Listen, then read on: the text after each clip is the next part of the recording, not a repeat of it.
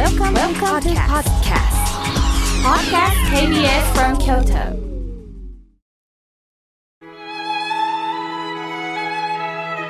改めまして僧侶の河村明慶です今日の法話のテーマは笑顔の連鎖についてお話をいたします先日私の兄が手術を受けました大動脈瘤の大手術です本来なら地元の病院で手術を受けるところなんですが、まあどうしても医師の説明に兄は納得できなかったそうです。もちろん有名な病院なので3ヶ月待ちだったということで、まあいつ大動脈が破裂するかわからない。胸に爆弾を抱えたような不安があったそうです。まあきっと緊急であれば即病院としては手術でしょうし、腕のあるこの病院の判断に任せたらよかったんですが、何か気になり、私と兄はセカンドオピニオンを選びました。兄はどうしても見ていただきたい医師がいたそうです。それが山本進医師。神奈川県で大動脈を専門に治療してくれる医師です。思い切って病院にメールをしたら、翌朝に、いつ来られますか？と電話があったんです。この対応の速さにびっくりし、デブ賞の兄が神奈川県まで行ったんです。すると山本ドクターは笑顔で、どんなことがあっても河村さんが回復するまで見ますからね、と目を見ておっしゃったそうです。この表情と言葉に兄はどれほど救われたかと言っていました。私は兄の手術に立ち会いました。長い手術なので家族のためにと個室を用意してくださいます。テレビも備え付けられていましたが、手術を望む兄と多くの医療スタッフに申し訳なく、まあ、控室では景色を見たり、メールのチェック、まあ、こういう時にこそ新刊本の原稿を書かせていただいておりました。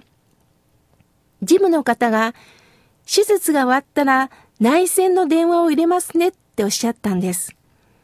手術から7時間後、いきなり島村淳一医師がノックをして入ってこられ、今、無事に終わりましたとおっしゃったんです。内線電話ではなく、走ってきて直接伝えてくださったんです。すごく感動しました。むしろ私の方が、長時間お疲れ様でしたと声をかけさせていただきました。集中治療室に少しだけ入れていただくと、まあ兄は合併症もありまして、その担当医である田中しおり医師がそばでずっと見守ってくださってます。そしてあったかい笑顔で、無事に終わってよかったと声をかけてくれました。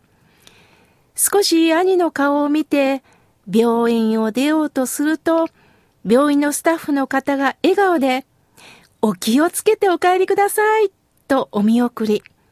警備員の方まで、お疲れ様でした、と笑顔です。全国からこの病院に患者さんが集まる理由が分かりました。さて、病院に来る人は不安を抱えています。その時に思ったんです。心が笑顔になるラジオを私は担当していますが、笑顔を向けられると、ここまで心が穏やかになるんだなぁと感じたんです。何でもないことですが、笑顔は大切な心の回復力につながるんですね。仏説無料儒教に和言愛語という言葉が書かれています。平和の和に顔で和言。柔らかな笑顔と優しい言葉で人に接するという意味です。和言愛語は無罪の七世、七つのお布施の中の一つなんですね。他にどんなお布施があるかというと、現世、目のお布施です。やはりしっかり目を見てお話をする。兄も、やはり山本ドクターが目を見てお話をしてくれたことに安らぎを感じました。そしてこの和願、和、和言越直世、やら、柔らかな言葉を使う。そして今度は言辞世、言葉の伏せです。言葉でもって何でもいい声をかけるというお布施があります。そして神世。この体、身体の身と書いて神世。体でできることをさせていただく。元気な人が動けることは動いて、そして皆さんの手助けをするというお布施です。そして今度は心の伏せ、神世と言います。優しい心で寄り添う。次に、小座世。座席の座です。自分の席をある人に譲る、自分の立場を譲るというのも小座世です。ああ、そろそろ若い人にこれをしてもらおうか、自分の役を譲ろうかっていうのもお布施なんですね。そして棒邪世。久しを貸す。雨宿りとかがそうですよね。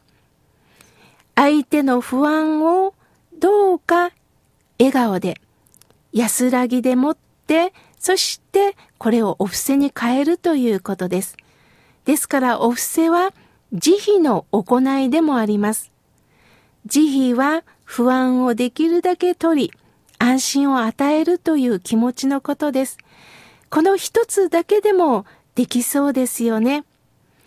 私も笑顔をいただいてこそその大切さがわかりました。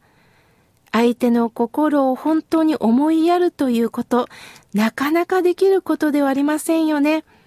相手を思いやってるつもりが、ある時には空回りをして独りよがりになってしまうこともあると思います。自分が良いと思ってしたことが相手を傷つけるということもあります。相手に伝わらないと怒りの心を起こしてしまうこともあるでしょう。それは強制の錯覚した思いやりです。また、私たちの心が疲れた時、相手に笑顔でそす、相手に笑顔で接することはできません。私の心が満たされないと笑顔ってやはり出ないんですよね。その時、私は改めて相手から優しい笑顔をいただいたとき、そうかそうか、この笑顔で私もお返しができるんだなと思いました。これが笑顔の連鎖です。皆さんにとって今、家族、職場、施設、学校の空気が悪いなと思ったら、あなたから笑顔を出していきませんか？厳しい表情が続いたならば、あなたの笑顔で周りの雰囲気を優しく包んでいきませんか？笑顔は無料で、つまりただで提供できるものです。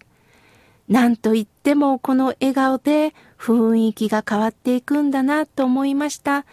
私もこの笑顔をいただいて、これからも私にできることを精一杯尽くしていきたいなと思っております。